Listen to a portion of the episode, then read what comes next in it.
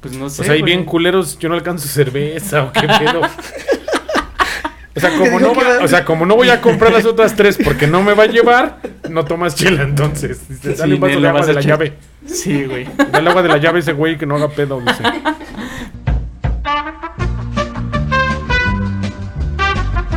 sus micrófonos el, el ruso, güey. Tiene su micrófono en su caja. O sea, los, los micrófonos, los otros dos que son acá del equipo los tiene aventados. Los envuelve así en una bolsa de hule, chingue su madre abajo de la cama. Y el suyo, güey, en su empaque, en la caja, güey. Bien limpiecito todo. Güey, tiene hasta el alambre ese que viene como pan bimbo para parar el cable. Todavía, todavía lo Y tiene. de hecho, güey. sí, güey. O sea, no mames. Es como esos niños que le decían, hijo, te voy a prestar dinero tu juguete. Y luego cuando termine lo guardas en su caja y lo subes arriba del ropero. Así, así está este güey ahorita. Güey, puedo Como esas cosas. abuelitas que le ponen bolsa, que le ponen hule cristal a su sala para que no se ensucie. O mantel a la mesa de vidrio. No mames, no mames eso, güey. No más que para una comida decente, si la mesa está puteada, ahora sí que sin ofender en la. Uy, perdón, Sin cabrón. ofender, dice le el ponen, mamón. una, güey. este, le ponen un mantelito de vidrio y encima uno de, de tela y el florero. Ya le voy a poner el vidrio, güey. Voy a poner, voy a poner el pinche mantel cuando vengan, güey. para que Para te que- cagues, güey. Para que te emputes. Y, no vas a forrar la silla con hule, ¿no? Para que te sude la espalda, güey.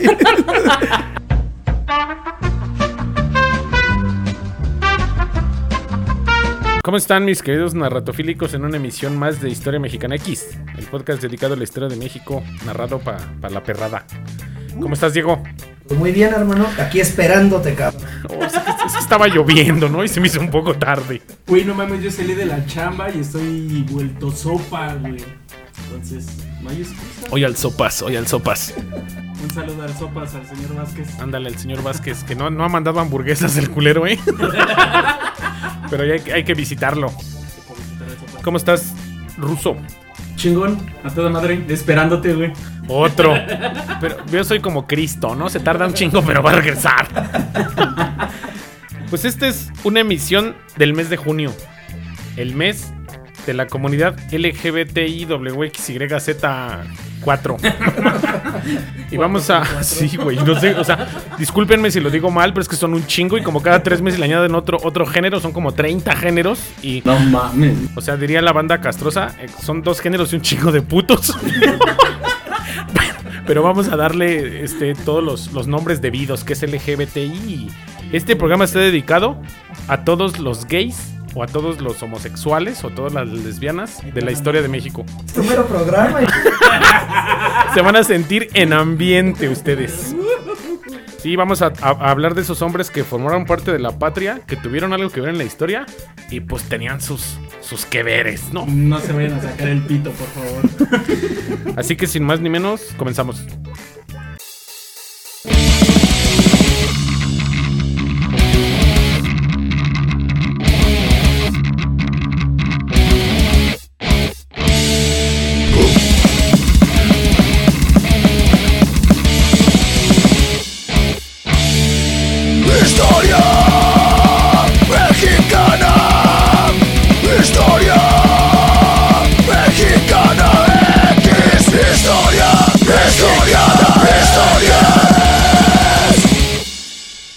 Esta lista arranca con, con- vamos a hacerla en orden cronológico, como desde los prehispánicos hasta los actuales. Pero sí consideramos a muchos, güey. O sea, sí es bien bonito este pedo porque tienen sus, sus, sus partes chidas. Todos los mexicanos, no voy a discriminar mujeres, hombres o gays. O sea, creo que todos somos mexicanos, todos somos seres humanos. Y todos tuvieron algo importante que hacer en la historia de una u otra manera. Y de este el programa- Ah, ¿no? Al final de cuentas sea este el gusto que tenga, pues es mexicano y aquí Pues sí. mencionamos. ¿no? Así es. Y van a escuchar unos nombres que vas a decir, no mames que ese cabrón. no mames que esa vieja. Así, Sí. ni pedo. Pero es lo chido que les vamos a dar su espacio, su respeto y su parte que no conocían de, pues, de sus gustos, de su, de, su, de su vida privada. Y que se pudo saber gracias a algunas investigaciones históricas. Pues aquí lo tenemos en la mesa. Así que, número uno, Number one, Jicomecoatl o Xicomecoatl. Prehispánico. Chico Come. Lo primero que digo igual. Va. Güey, no, no, no lo Sí está chido. evitar, güey. Fíjate, A su paso por lo que hoy es Veracruz, Hernán Cortés se encontró con una comunidad cuyo líder, Xicomecatl, a juicio de los españoles, practicaba el pecado nefando. Nefando. El pecado nefando, es decir, tenía sexo con hombres, cabrón. Dice, su sexualidad fue puesta a prueba para librar a su pueblo de la dominación mexica. O sea, desde ese entonces ya era pecado. Ajá. O sea, no, güey, los, los aztecas aquí les valía madre, aquí se picaban con todo entre todos. O sea que si te, le quiero dar al ruso le voy a decir, vamos a nefar, güey. Así, es un, es un pecado nefando. Y dice que yo soy. Vamos a nefandear. Vamos a nefandear. Dice que yo soy el puñetón. Pero fíjate, aquí dice que ese güey, pues para los prehispánicos era normal, güey, tener sexo entre hombres, güey. Igual que con los romanos, ¿no? Los romanos también. ¿Por qué, se dice que, era pecado si ya te tuvimos un programa que se habló de eso, ¿no? Por eso, güey, ¿Ah? era normal, ¿no? Estaba Ajá, o sea, estaba chido el cotorreo. Vamos a nefastear. Se ponía chido y pues, uno al otro, ¿no? Se hacían paro como unos cangrejos. y sí, ese güey era Chicomecoatl. ¿Va? Va. Número 2. Número 2. Sin Tangashuan. ¿Qué pedo? O usted no haga pedo. el de la tanga. Fue un, fue un emperador tarasco, o sea, de la zona de Michoacán, que fue ejecutado por Nuño Beltrán de Guzmán, que fue el intendente de Michoacán en la edad de la colonia. El 14 de febrero, Sería del Amor y la Amistad. de 1530, a huevo. Se lo chingo. Dice, tras ser acusado de esconder tesoros, o sea, escondía la feria para los españoles porque pues estaba fresco, tenía nueve años de haber llegado estos güeyes. Sí, porque yo dije, no mames, es gay y esconder tesoros. Está medio raro, ¿no? Pues es un gay recatado. Dice, cometer sodomía. Le encantaba ese pedo, ¿no? Era su mera vocación. No escondía tanto el tesoro entonces, Dice, güey. practicaba idolatría. O sea, andaba a, este acá haciéndole reverencias a dos, tres piedras y a dos, tres troncos. Asesinó españoles y afectó los intereses político-económicos de los encomenderos. O sea, los que mandaban, ese güey los chingaba. Y yo creo que se los chingaba.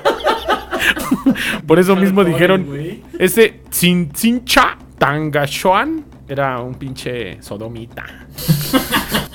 era su mera vocación. El tesorero. Y ahorita vienen ya, esos son los prehispánicos, que se tiene registro. Que se tiene registro y que fueron famosos porque un chingo lo hacían. Pero ya como que tuvieron registro en, ya registros españoles fueron estos dos.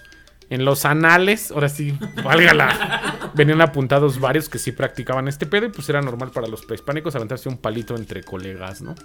Se sobaban, Y literal un palo, ¿no? Pues Se sí. aventaron un palo, güey.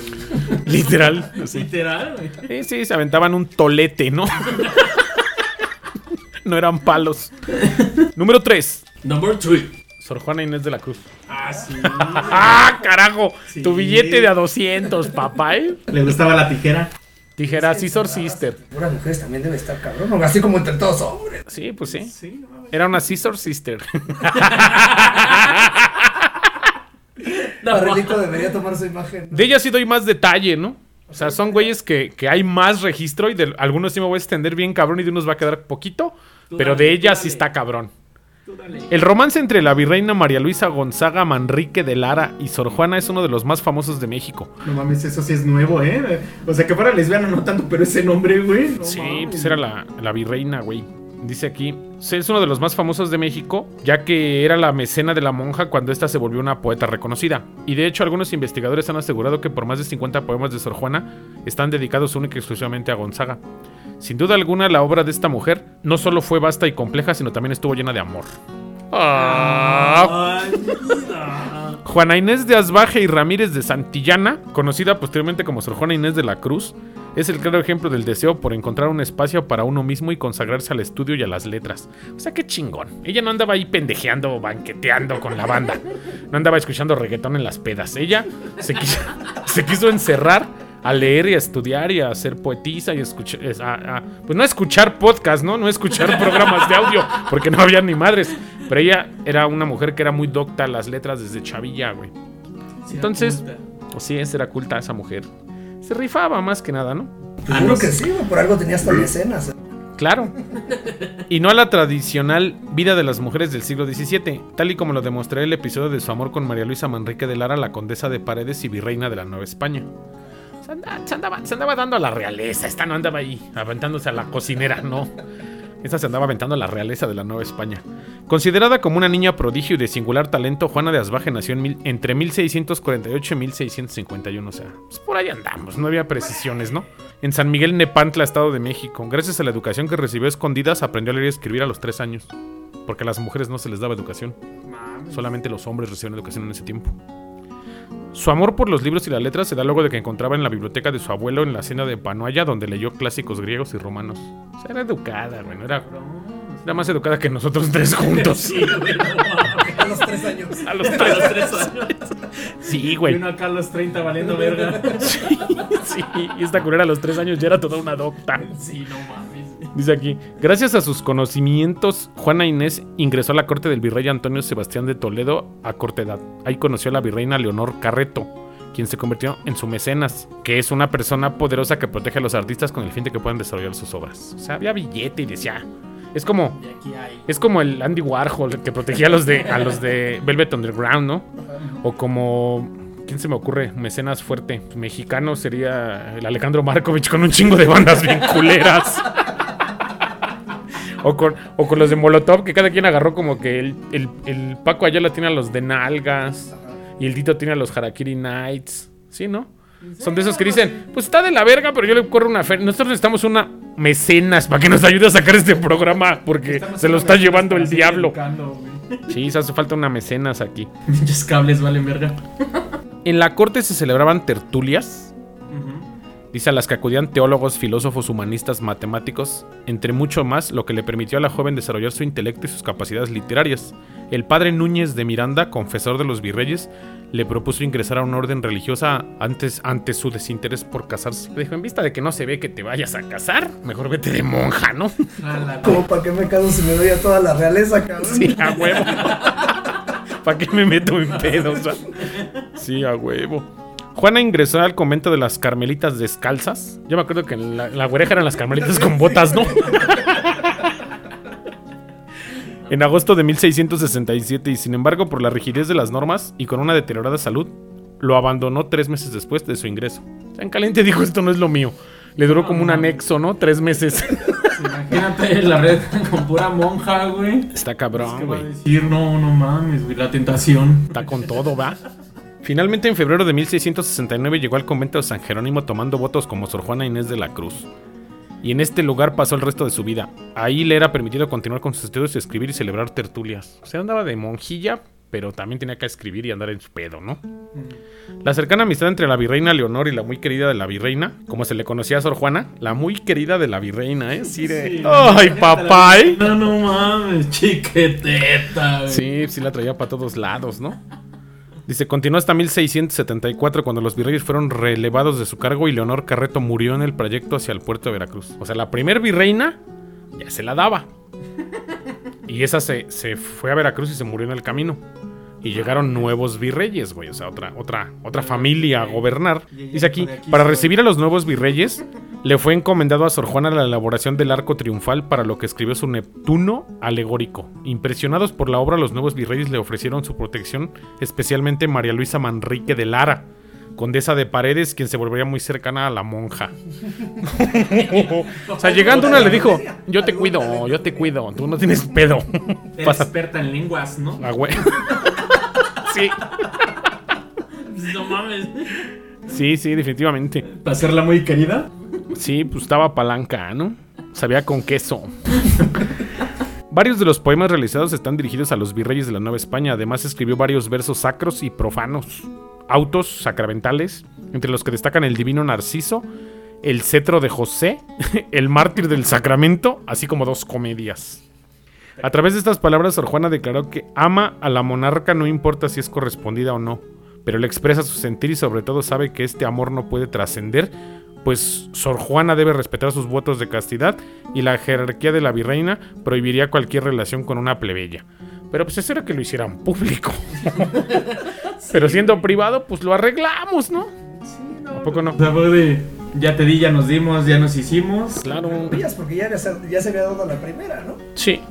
O sea, con esto ya se sentía culpable. Ya era la segunda, ¿no? Es que se enamoró. Sí, yo creo que sí. Bruno Chávez, encargado de proyectos especiales del Museo y- de Memoria y Tolerancia, aclaró en entrevista exclusiva para una página llamada Homosensual, que de ahí saqué varios, varios de los datos. Dice que la vida conventual no permitía la salida de las monjas al exterior. Sin embargo, la influencia de la virreina le permitía a Sor Juana presentarse en la corte, además de visitar y contar con una biblioteca para que continuara con sus estudios y la escritura de poemas. O sea, dijo la virreina, tú no tienes pedo, tú nomás vienes, me rayas la pintura y tienes acceso a la biblioteca, ¿no? Pues sí, güey. Me rayas la pintura. Y el ñero soy yo. Por eso, déjame narrar a gusto, yo estoy bien entrado. Chávez destaca las diferencias entre la poesía de Sor Juana que dedicaba a los hombres y la poesía dedicada a María Luisa. Pues era la de hombres necios que acusáis a la mujer sin razón, ¿no? Esa era la poesía que ella hacía en contra de los hombres, ¿no? Sí. Dice aquí. O sea, hoy en día lo toman como una ofensa para el hombre, pero no es el déjame ser. Sí, sí, claro. Pues rechaza el amor que los hombres puedan profesar, pero acepta el profundo amor que le puedes tener a una mujer, en este caso a la virreina. Así no anda pendejeando, sí, a huevo. Si hubiera sido acá, se hubiera chingando una cocinera, alguna acá, una plebeya, pero no, era la virreina. O sea, ¿quién le iba a hacer pedo? ¿Qué pasó, Sí, a huevo. Déjame, le enseño mi práctica en lenguas. ¡Hola!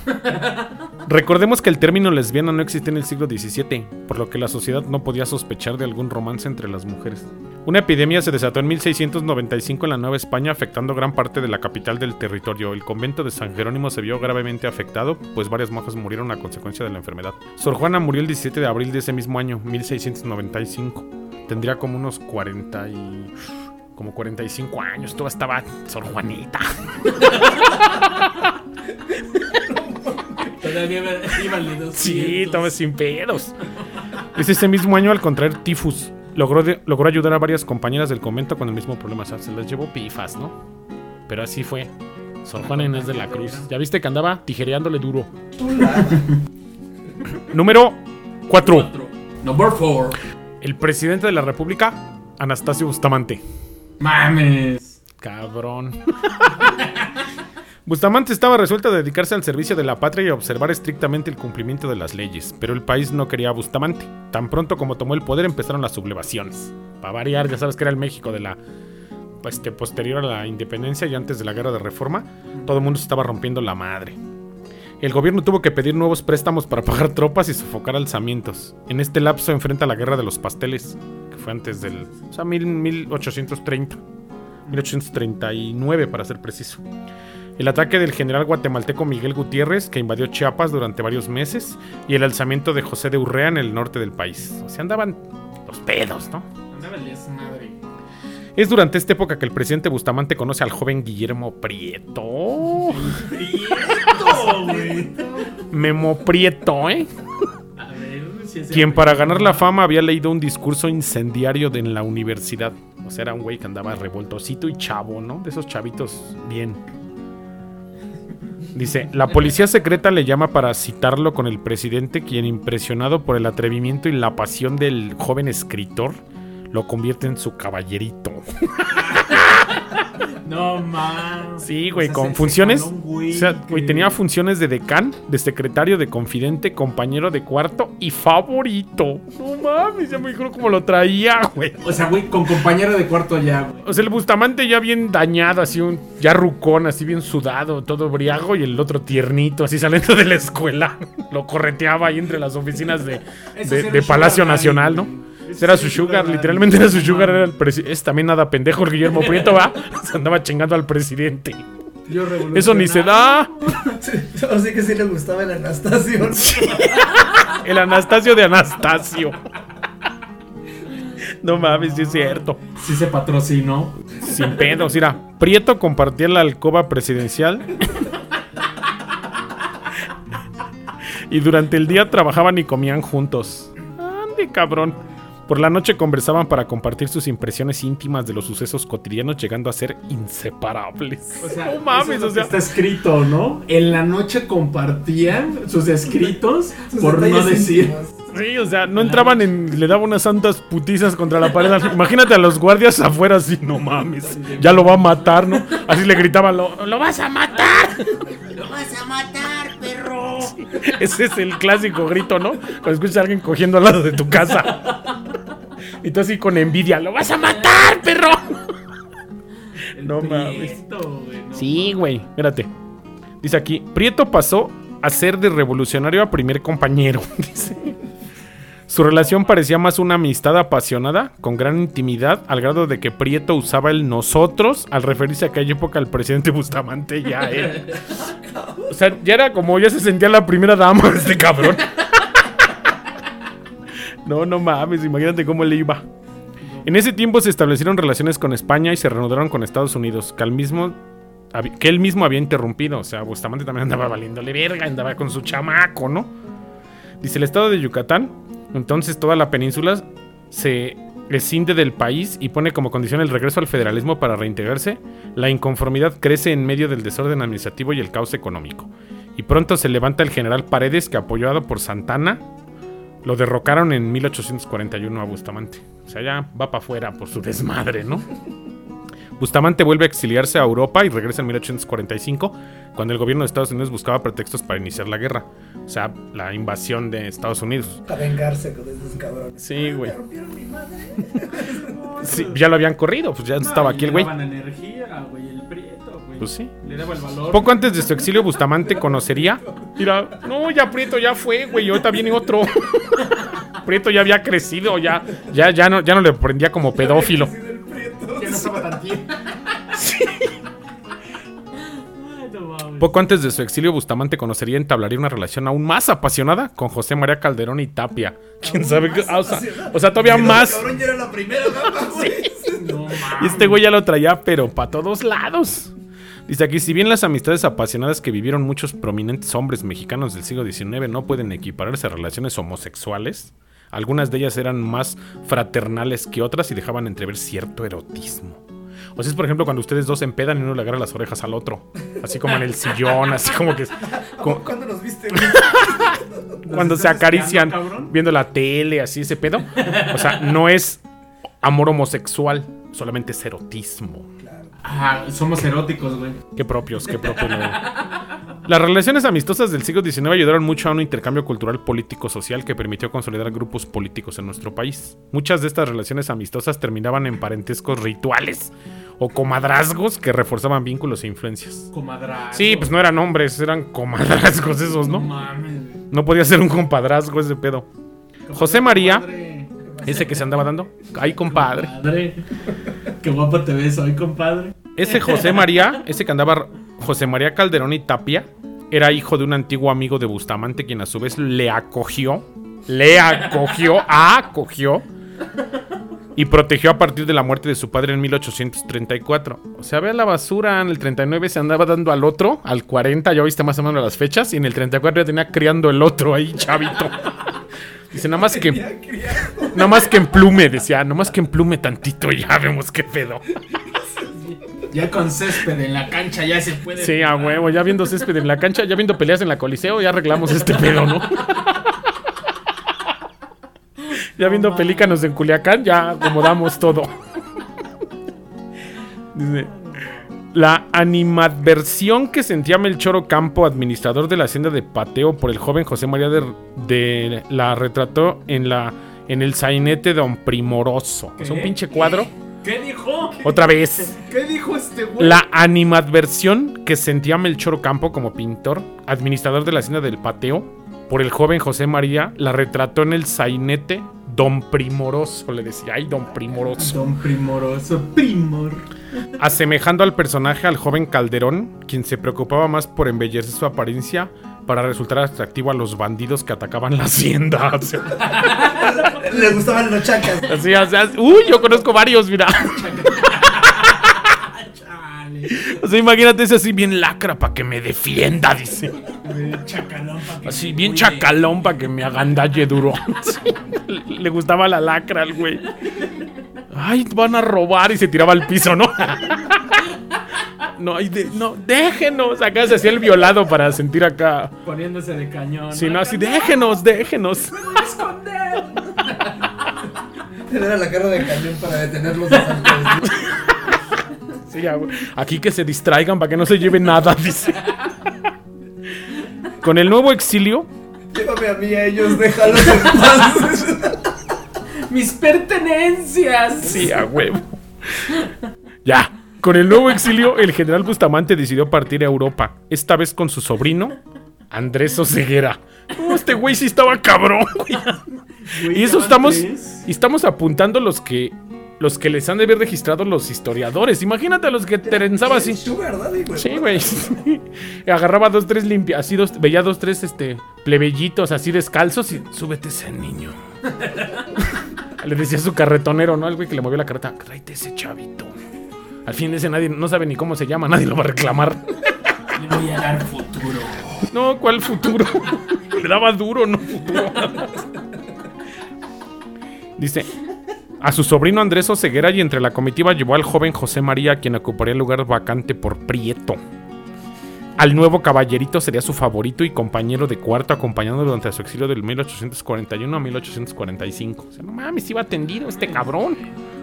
Con algunas separaciones por motivos familiares, durante estas separaciones Bustamante buscaba la compañía de otros jóvenes, de los cuales se convirtió en protector o mecenas. ¿Ves cómo andaba mochándose con todo? Era pinche sugar daddy del gobierno.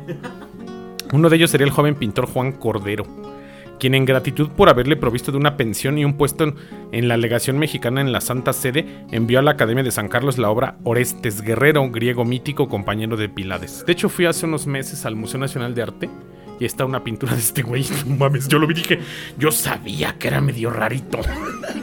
Neta, porque se ve así bien bonito, güey. Ves la pintura y dices, no, ma- voy a, voy a compartir la pintura en redes para que se echen un clavado y digan, no, si estaba cabrón ese güey. Si lo veías y decías, no, se notaba que... Entonces la pintura era bien guerra, sangre. Exactamente, y este güey está así como con una blusa, así como jalándose los hombros y así como volteando. Dije, no mames.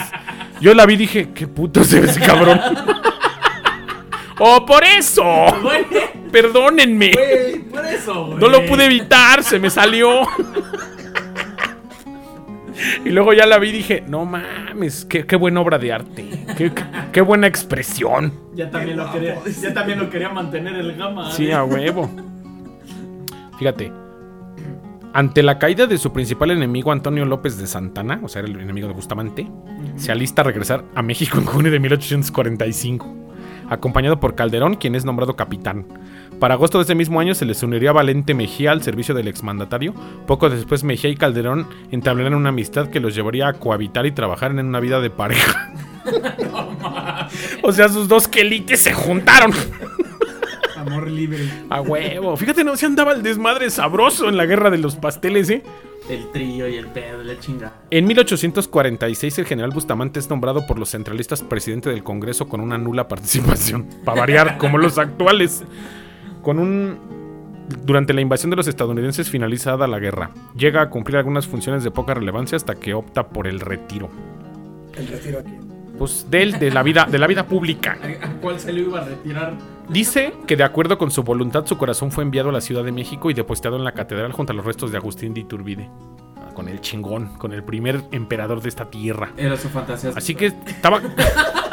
si no así. Que lo, que lo cabalgara. ¿Ves que Agustín de Iturbide decían que era galanazo y que andaba a caballo chingón y que era todo un. que estaba bien rostro ese güey, decían las, las lecturas y las Se la jalaba, ¿no? Pensando en él, era, era su porno de esos tiempos, era una pintura de él, ¿no? Sus pinturas. Se la jalaba viendo sus pinturas. No mames. Emperador. Emperador. Así, mi primer emperador. Número 5. Number 5. Amelio Robles. Emilio Robles. Sepa la verga. Amelio Robles Ávila fue un importante coronel de la Revolución Mexicana, a pesar de identificarse como hombre ante sus compañeros, todos lo conocían como la coronela Robles. O sea, era una lesbiana. Esa era una mujer lesbiana que se hacía llamar el coronel Amelio, pero era realmente Amelia. Bueno, pero era Amelio. ¿Ya? No soy niña. no Así, soy- exactamente, así se ponía, se ponía bien loca, güey, si le decían que no. Durante su travesía revolucionaria, Amelio Robles Ávila encontró la oportunidad de ser quien realmente era. O sea, se liberó. Dice aquí. Y más aún halló el modo de ser reconocido como tal. Desde que se unió a la bola, como decían antes, a la banda que andaba en la revolución. Amelio siempre utilizó ropa de hombre y se comportaba como tal. Pero a pesar de esto, sus compañeros de armas e incluso Emiliano Zapata, quien lo tenía en alta estima, se referían como la coronela Robles y se reemputaba, ¿no? No soy niña, no soy niña. Sí, la banda le valía madre, ¿no? Tú eres la coronela Robles.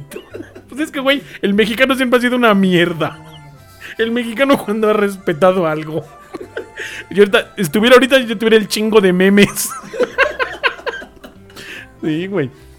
En 1921 Amelio decidió unirse al ejército carrancista por lo que recibió un indulto del entonces presidente Venustiano Carranza. Aunque la revolución terminó en 1920, cuatro años más tarde el coronel Robles volvió a tomar las armas, aunque esta vez para apoyar al presidente Álvaro Obregón. A partir de ese momento Amelio nunca más volvió a referirse a sí mismo con su antiguo nombre, ni permitió que se le nombrara así. Eso, Amelio, cabrón.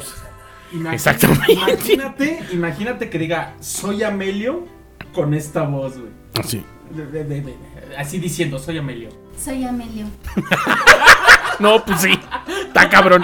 Soy Amelio y respeten. Así. Sacaba el cohete, ¿no? No mames. A huevo.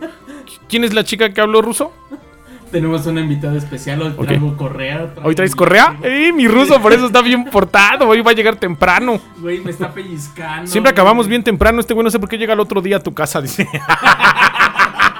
Y me echa la culpa. Ah, No, Dios mío. Lo dejo entrar.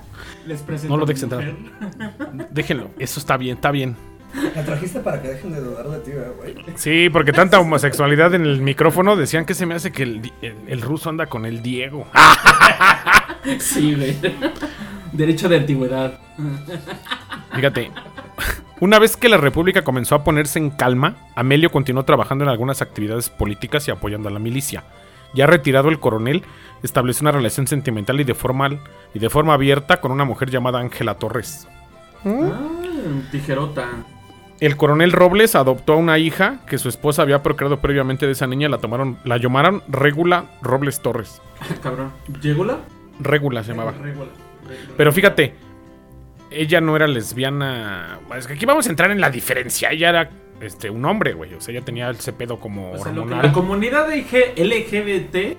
Y WX y. Ay, la voy a dejar, es lo único que me Sí, sí, sí, LGBTI hasta ahí. Es lo que quiere identificar, ¿no? Que hay mujeres y hombres que desde que nacen se sienten hombre o mujer. sí. Y ella era un cabrón desde que nació. Así es. O sea, no era una lesbiana, porque hay lesbianas que se visten de mujer todavía, que andan bien libres. por- y esta cabrona no andaba con la pat- No le salía la barba si no se lo hubiera dejado. en ese tiempo no había tratamiento hormonal, que pues era nomás a lo que Dios les había dado, ¿no? Igual ya traía a Pepino ahí adentro del pantalón, ¿no? Sí, algo, algo, algo ahí colgando. De una madre así, güey. Para que se viera. algo. Guardaba el revólver, güey. Y el monedero, para que se colgara la feria. Ay, coronel, qué pistolota. Así mero.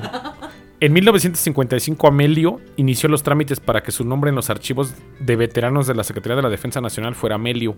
También durante esos años pidió que se le reconociera por sus méritos en la lucha revolucionaria. Sin embargo, tuvieron que pasar varios años para que se le reconociera de forma oficial como el coronel Amelio Robles.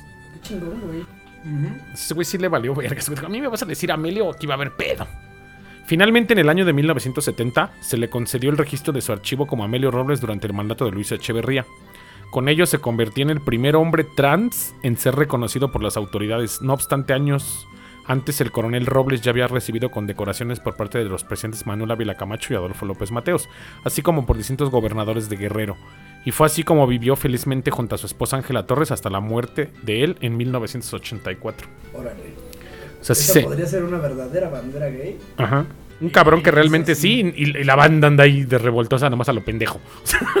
Este cabrón sí es alguien, güey, que realmente sí dijo, yo fui un revolucionario, que sí luchó, sí le agarró las armas, sí salió a darse en la madre, y fue un gran general, o sea, estratega militar, cabrón, con cargo, y andaba perrón. Y, y Y se peleó. Y, y- una época complicadísima. y muy cabrona, güey. Exactamente, güey, los setentas. ¿No? Y Desde- peleó bueno, la banda le cargaba carrilla, espérame, desde 1910 ya lo traían en putiza.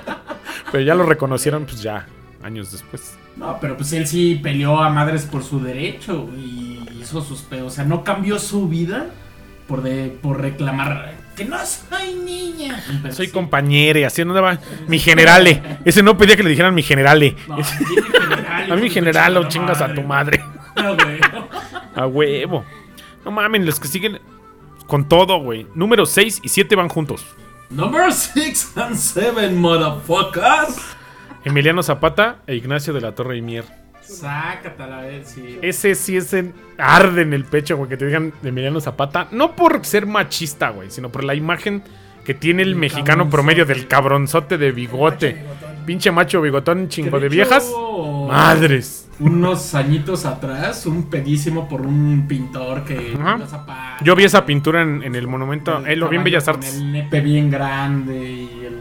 Sí, eh, eh, se medio sabía que, el- que siempre lo acompañaba, que lo presentaba como su hermano, que no era su hermano. Y yo como anécdota, yo fui a ver esa pintura en el 2017, 2018 andaba viendo esa pintura.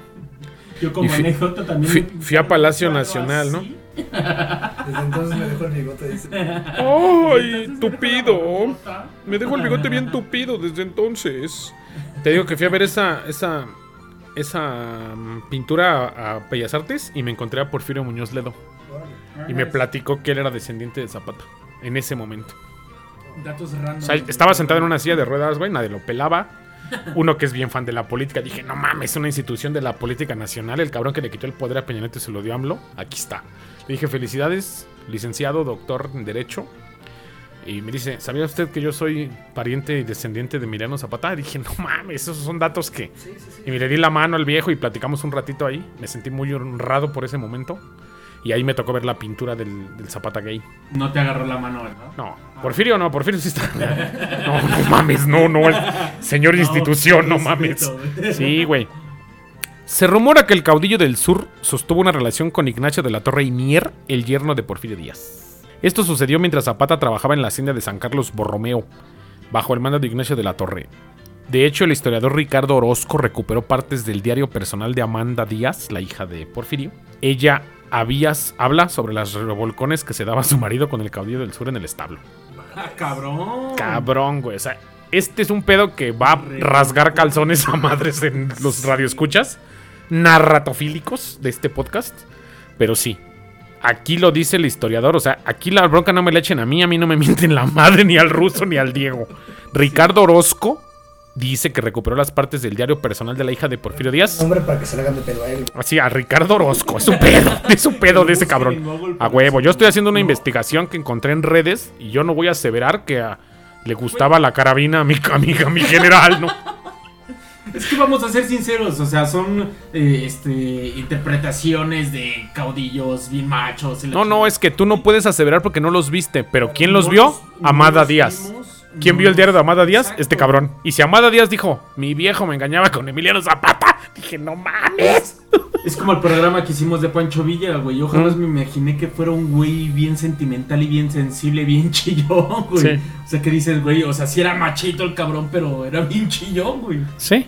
De la Torre estuvo presuntamente involucrado en varios escándalos por su relación sentimental con Emiliano Zapata y por su participación en el famoso baile de los 41, así como por su participación en el asesinato del presidente Francisco I. Madero y el presidente José María Pino Suárez. Aprovecho, güey. Gracias. Ese güey bien decente yo. La homosexualidad de Ignacio era muy conocida entre la élite porfiriana. Pese a los escándalos, Amada nunca dejó de amarlo y siempre veló por su bienestar. Pero ¿cómo se relacionaron Zapata y de la Torre? O sea, ¿cómo arrancó ese, ese tórrido romance? Lo vio montando y floreando la red. ¡A huevo! Y el otro güey dijo, no mames. reata. Pinche bigotazo acá. El otro güey acá parando la pechuga y madreando caballos. Se ha de haber dicho el de la Torre y Mier, no mames, fueteame a mí. Pantalón ajustado. A huevo, se, se le botaba el bulto al otro cabrón y no mames. Bien emocionado el otro cabrón, ¿no? Ignacio de la Torre sabía que un tal Emiliano Zapata tenía una gran experiencia en cuidado de los caballos. Con el objetivo de preguntarle una oferta de trabajo, lo citó en la hacienda de San Carlos Borromeo en Yautepec. Morelos, dicha oferta. ah, Yautepec, Morelos. Dicha oferta consistía en trabajar como caballerango en su mansión ubicada en el centro de la ciudad, donde hoy se erige el edificio de la Lotería Nacional. Zapata aceptó el trabajo. Dijo, vamos a dar. Jalo, jalo Jalisco. Ricardo Orozco, el, que, que es el culpable de este, de este trabajo, en su libro El álbum de Amada Díaz, asegura que está en su diario. Ella da cuenta de las revolcadas que los dos hombres se daban en el establo. A la verga. O sea, güey. a final de cuentas fue ella quien lo dijo, ¿no? Sí, exactamente, güey, o sea, no lo están o sea, su diciendo. esposa fue la Pero hay que ver ese libro. Yo quiero ver Mujer aceptarlo, cabrón, así tal cual. que mi marido se lo anda chingando Emiliano Zapata. Sí. Imagínate, ella acá echándose a los demás caudillos y la chingada. Pues al fin a mi viejo se le está chingando otro cabrón. Pues sí. Emiliano vivió en la mansión por seis meses, hasta que decidió renunciar. Los rumores aseguran que estaba indignado porque los caballos tenían una mejor calidad de vida que los campesinos. Posteriormente Zapata volvió a su natal a Nenecuilco. Ignacio siempre manifestó su oposición al gobierno del presidente Francisco I. Madero, que había iniciado en 1911. Pues sí, pues tumbó a su suegro. o sea, ya de ahí pues, pues como que no iba a estar muy a gusto, ¿no? Dice, su breve administración tem- terminaría en febrero de 1913 cuando fue obligado, junto con Pino Suárez, a firmar su renuncia. Fíjate, ambos fueron detenidos y llevados a la prisión de Lecumberri. De la Torre rentó su carro para transportar a los detenidos. Él dijo, llévense mi coche. Ahí los suben. Al llegar a la penitenciaria, Madero y Pino Suárez fueron acribillados por 2 y 13 disparos respectivamente. O sea que este güey tuvo que ver en la masacre de ellos dos, güey. O sea, pues sí, pues tumbaron a su suegro, ¿no? ¿Para qué tumban al patrón, güey? Sí, ¿para qué, pa' qué tumban la revolución? ¿Para qué echan a andar la revolución? Por su, por su presunta participación en el asesinato, Ignacio fue detenido y llevado al palacio de Lecumberri por órdenes de Venustiano Carranza. En ese lugar recibiría constante, la- constantemente la visita de su esposa amada. Cuando Zapata llegó a la Ciudad de México, lo liberó de la cárcel en un acto de generosidad. Le dijo, vente pa' acá, mi Qué rey. bondadoso, qué quedado. Sí, a huevo. Amada tuvo conocimiento de esto, por lo que lo esperó durante un mes en su mansión, pero él nunca llegó. Emiliano Zapata lo mantenía preso en Cuernavaca. Se seguía de generoso, güey. Lo tenía amarrado así en su cama. Y le decía, ya déjame ir a ver a mi vieja. El otro güey, Nel. Nel, estás castigado por travieso. Eres mío. Lo tenía amarrado a puro chingadazo ahí. no mames. El empresario ahora servía al ejército zapatista. Los compañeros del caudillo del sur pronto descubrieron la homosexualidad de Ignacio. O sea, se dieron cuenta que. ¿Qué, qué tranza con ese güey? No lo tiene acá muy protegido el patrón. Sí. Aunque no hay evidencia que lo compruebe, los rumores aseguran que De la Torre sufrió abuso sexual y maltratos pues, por su orientación sexual por la banda de Zapata. O sea, imagínate cómo le estaba la pinche carrilla ahí que dice aquí, estos abusos le provocaron daños en la cavidad anal, según el libro de Ricardo Orozco. O sea, le voltearon el calcetín. En Le pocas palabras, ¿no? araña. Sí, güey. Ahora sí que el nudo de globo se lo deshicieron. Se desinfló el globo, güey. Durante la toma de Cuautla en 1917 por parte del ejército de Carranza, Ignacio de la Torre y Mier logró huir a Puebla y después a Veracruz y abordó un barco de vapor y partió rumbo a Estados Unidos. Se fue al gabacho, porque allá pues hay protección. De la Torre radicó algunos meses en Nueva York hasta que fue internado en el hospital Stern por las complicaciones que tenían en el recto y el ano. Es que imagínate que le clavaban, güey. Mames. Ve tú a saber que. Deja tú que fuera algo de carne, pues ese no es tanto el pedo. Algo más sólido, ¿no? Algo más rígido. Y deja tú si haya sido castigo o fantasía, güey. Sí, no güey, mames. sí, ve tú a saber qué andaba haciendo mi Ignacio de la Torre ahí, ¿no?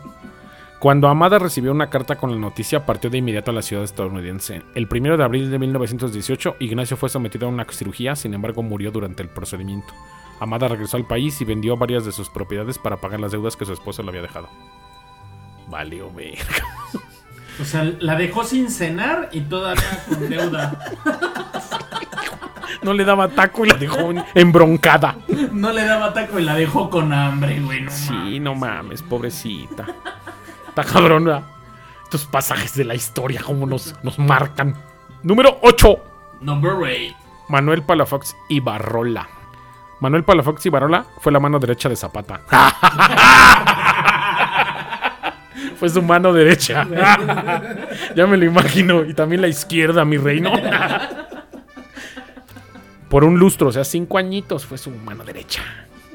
Y fue quien escribió la ley agraria en 1915. A pesar de su astucia y habilidad para las negociaciones, el resto de los guerrilleros continuamente lo confrontaban por sus comportamientos amanerados. Ya me lo imagino. ¡Ay!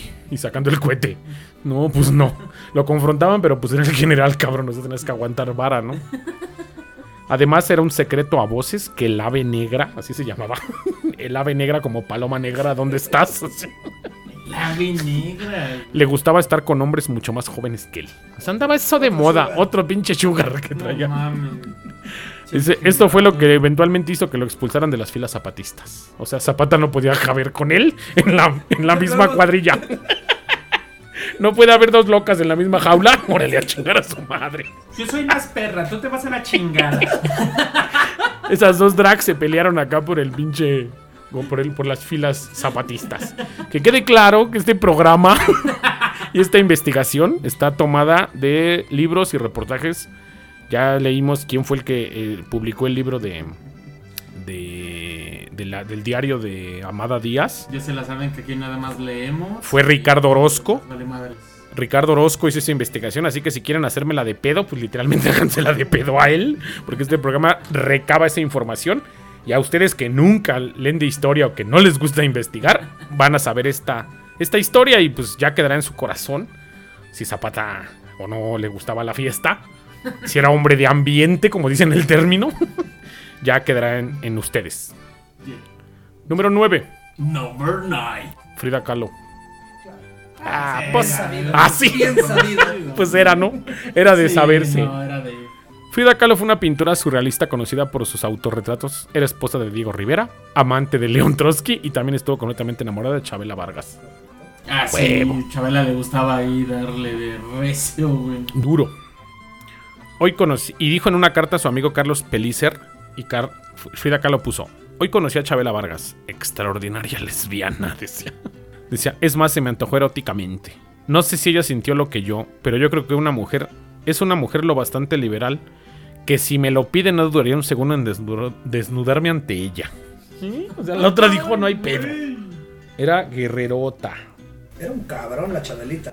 Eh, también Frida, güey. También Frida. Sí. Número 10. Number 10. Chabela Vargas. La cantante Chabela Vargas nació en Costa Rica y se naturalizó mexicana porque en sus propias palabras decía los mexicanos nacemos donde se nos da la rechingada gana. Ah, Ah, chida esa frase. Ah, Se no tiene madre, güey. Sí, güey. Desde que era joven, esta mujer se vestía con ropa masculina, siempre llevaba un revólver consigo y también era abiertamente lesbiana. O sea, sí le valía. Traía pistolota, ¿no? Ese sueño. ¿Qué con Chabela? No mames. Y su José, Alfredo- José Alfredo bien enamorado de ella y la otra bien tortillota. No mames. Una peda con Chabela Vargas, José Alfredo Jiménez, José José. Así y es. Felipe Calderón. Uh, chula. Y un bacardí en medio para que todos felices, ¿no? Número 11. Number 11. Ramón Novarro. Así sus caras de quién vergas es ese güey. Ramón Novarro fue el primer mexicano que tuvo éxito en Hollywood. Este joven participó en 55 películas como actor, director, productor y guionista. Fue amante de la actriz Greta Garbo. Y se rumoraba que también tenía amoríos con el actor Rodolfo Valentino. Como Charlie Valentino, su papá. No mames. O como Valentín Trujillo, así como que era pariente de ellos, o qué pedo. Dice, desafortunadamente se supo que Novarro era parte de la comunidad LGBT plus cuando fue asesinado durante... LGBTI más. ¿Ves que dice LGBT plus? Para no meternos en pedos, porque son un chingón. Cuando fue asesinado dentro de su propio hogar por dos trabajadores sexuales masculinos en 1968. Así como Fabiruchis. Pero este güey sí se lo quebraron. Ni pedo, ¿no? Número 12, Number 12. Sorry. Sara García. ¿Eh? Sarita García. Sara García. Sí. La abuelita de los, de los, de los tres García. sí. Dense con los puños, decía, como los hombres. La que viene en el chocolate abuelita. La del chocolate, güey. La del chocolate abuelita, güey, de esa viejita que tú la ves. Ay, qué bonita viejita y bien tortillota. si era otro pedo. Sara García. Quiero chocolate tortilla. Digo, abuelita. Sí, a huevo. Tortilla abuelita. Mejor que el chocolate. Actuó en producciones junto a grandes actores como Pedro Infante y fue nombrada la abuelita de México. Fue su amigo el actor Manuel Ibáñez quien confirmó que García sostuvo un romance durante 60 años con una mujer llamada Rosario, Sí. quien cuidó de la abuelita de México hasta sus últimos días. Esa no anduvo ahí diciendo que andaba con macho. Siempre salió de abuelita en las películas. Hizo una novela por ahí de mundo de juguete también de abuelita. Y nunca presentó un macho en su vida, güey. Tuvo chingón su pedo. Número 13. Verónica Castro. También, también. Es que sí, güey. Nomás presentó un nombre y. Creo que andaba con la que salen. ¿Cómo se llama esa vieja? La, es la Montserrat Oliviera y ¿cómo se llama la otra? La Yolanda Andrade. Que tiene una relación de pareja con Yolanda Andrade. Ándale, andaba con una de ellas. Es que sí somos bien chonas en este programa, ¿eh? Aquí, aquí somos la oreja de la historia. Una chonísima para el programa. Aquí viene acompañándome. Sí, güey, sí somos unas pinches chonas de la historia aquí. Número 13. Number 13. Salvador Novo. Fue parte del grupo de los contemporáneos. Su novela autobiográfica titulada La estatua de sal fue uno de los primeros textos que retrataba la vida clandestina de los gays mexicanos. Asimismo, sus colecciones de ensayos, como Las locas, el sexo, los burdeles, mostraban una cara a México que los conservadores se negaban a aceptar. O sea, montaba lo que era la neta aquí en México con el descares Así es. de los Es que- gustos variados. Sí, pues de los... que era refinadísimo. Pero pues le gustaba el rock and roll ya, ¿no? Se ponía borracho y se metía una botella. y, no, y no específicamente tomándosela, ¿no? Se mamaba una botella. Sí, a huevo. Y el número 14, Number 14. por último y cerrando con broche de oro, Ajá. Carlos Monsiváis. Ay, no mames. Sí, güey. El La- Diego ya me va a agarrar la mano. Ay, así, entonces sí podemos, dice. sí, güey. Carlos Monsiváis nunca, había, nunca habló públicamente sobre su homosexualidad, no obstante tampoco hizo nada por ocultarla. Eso le valía verga, ¿no? Este académico impulsó el nacimiento de la- del Frente Homosexual de Acción Revolucionaria, el cual protestó el 2 de octubre de 1978 en- eh, por el décimo aniversario de la matanza de Tlatelolco. Así esta primera protesta se le considera la primera marcha gay en Ciudad de México. Por otro lado, Monsiváis fue el creador de la letra S, el primer suplemento periodístico en México dedicado a abordar temas del VIH. ¿Cómo ves? O sea, no nada más fue gay a lo gay. O No, sea, sí, sí, gay letrado. algo que la comunidad gay en Norteamérica ya estaba como que centrado lo gay. Pero este. Pues ahí fue, ¿no? Así es. ¿Qué les pareció este programa? Así es. Está poca madre la, la, la parte que decíamos hace rato, güey, de, de esta gente olvidada en el tema de la homosexualidad, güey. Que sí hicieron cosas, Fueron famosos, sí, güey. pero no son precisamente un estandarte de lo que hoy en día es, es la lucha contra... Infinidad de güeyes deberían respetar, así de, güey, en las, en las marchas gays, hacerles un espacio, güey. Darles un, lu- un lugar en algún programa que se dedica a tocar estos temas, alguna revista de género que ande por ahí grabando programas de radio o cualquier otra cosa que se dedique a hacer algún reportaje o alguna investigación sobre ellos más a fondo. Aquí los nombramos, vaya, lo poco que pudimos y tratamos de, de exaltar su trabajo y al final pues que tenían gustos, vaya, particulares. Pues sí, la verdad es que sí. pues ahora sí que me da mucho gusto que, que, que este programa se haya llevado a cabo, pero también no queremos herir susceptibilidades, no queremos ofender a nadie, nosotros respetamos a todos nuestros colegas de la comunidad LGBT porque le conozco a muchos amigos y apoyo sus, sus luchas, apoyo sus causas, apoyo la manera en la que viven porque deben de ser libres, como nosotros somos libres de vestirnos bien feo, ellos son libres de hacer lo que quieran. Entonces creo que de esa manera lo importante es que cada quien tenga su espacio, su respeto por hacer lo que le guste y tienen mi apoyo y mi corazón. Te y siempre llévenlo. Diego.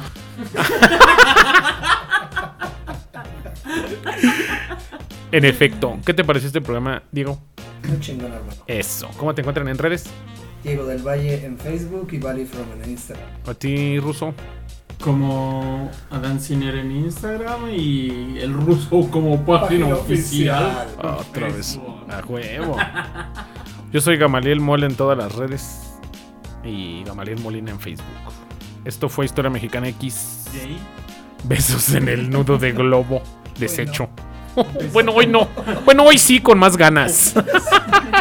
Con más ganas, besos ahí en la araña pisada. Sí, hoy sí desmadre en la araña Hoy sí pisada. es el Creatopos. Sí, hoy sí llévense todo. Llévense todo ahí. Por el botapedos. Bye. Sale, bye. Nos leemos luego.